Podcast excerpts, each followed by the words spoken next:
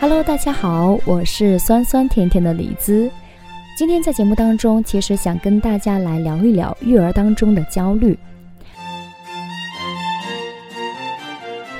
嗯，是的，我曾经在育儿上也是非常的焦虑。嗯，那怎么看待自己在育儿道路上焦虑这件事呢？育儿大咖大 J 呢曾经说过这样的一段话，让我印象非常的深刻。他说呢，如果把每个孩子比作是一栋独立的毛坯别墅，那么他出生时候就已经是决定了户型跟面积，而后天的养育就好比是对别墅进行装修，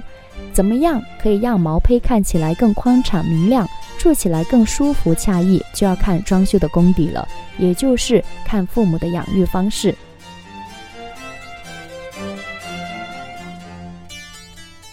我知道自己不会是因为人家的小孩会讲话了，我们家的小孩还不会，看到有差距而焦虑。我的焦虑呢，恰恰是源自于我自己，因为我觉得自己在育儿上知道的非常的少，而现阶段呢，处于是呃出现问题，然后再去补问题，不懂得儿童发展的心理特点，共性了解不多，个性也知道的很少。没有系统的知识，没有自己心目当中的定海神针而焦虑，所以这份焦虑的导火索呢，大概可以追溯到，大概是一年前的某一天，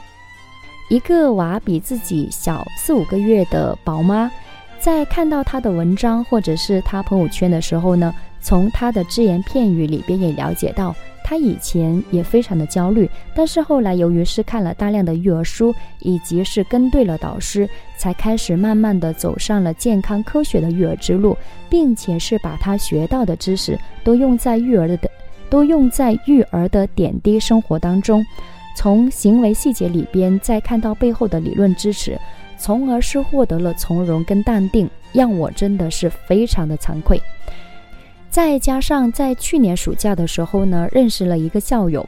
得知他在养育小孩之前已经啃了几百本的育儿书，所以现在不单是自己把小孩教得非常的好，而且他在网络上又免费给大家上课做公益。然后我才发现，原来自己在育儿上知道的真的是非常的少。所以回看自己两年多来的一个育儿路上遇到问题时，自己那种。束手无措，比如说在孩子一岁半左右带他去买自行车，然后他那个哭闹的场面，还有他一岁九个月时候很腼腆，然后一言不合就撒泼打滚的那个画面，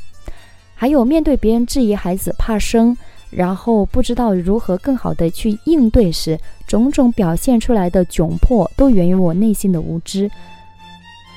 我当时的情景就是出现问题的时候才发现去恶补，这种状态呢，跟你提前已经知道了儿童发展的规律，你懂得每一个阶段孩子大概会出现什么样的一个呃行为，你大概知道怎么样去做是会不一样的。所以我感觉一年前的自己就有一种临时抱佛脚的一个呃心理状态。那个时候我真的是非常的焦虑，当然我也知道，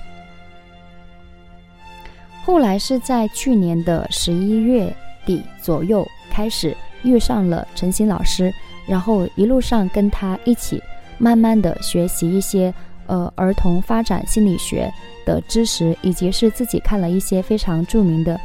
以及是自己看了一些关于儿童发展心理学的一些呃书本之后。慢慢的，自己的这种焦虑就释放了。那么一年后再来回想起之前的育儿呢？至少这一年来最大的一个变化是，我们大家跟小孩相处是更加愉快了，而且整个家庭大人之间跟呃队友之间的一个相处都是更加的和谐了。然后我才慢慢的理解到，就是“育儿先育己”这句话是什么意思。其实最大的一个改变，就是在自己的情绪控制能力上面。那么这些呢，在日后的节目当中，也会慢慢的跟大家分享到。以上呢就是今天在节目当中想跟你分享的。我是酸酸甜甜的李子，如果你想找到我，很简单，在新浪微博里边来搜索“酸酸甜甜的李子”。我们下期见。想把我唱给你听，趁现在年少如花，花儿尽情的开吧。装点你的岁月，我的枝桠，谁能够代替你呢？趁年轻，尽情的爱吧，最最亲爱的人啊，路途遥远，我们在一起吧。我把我唱给你听，我把我唱给你，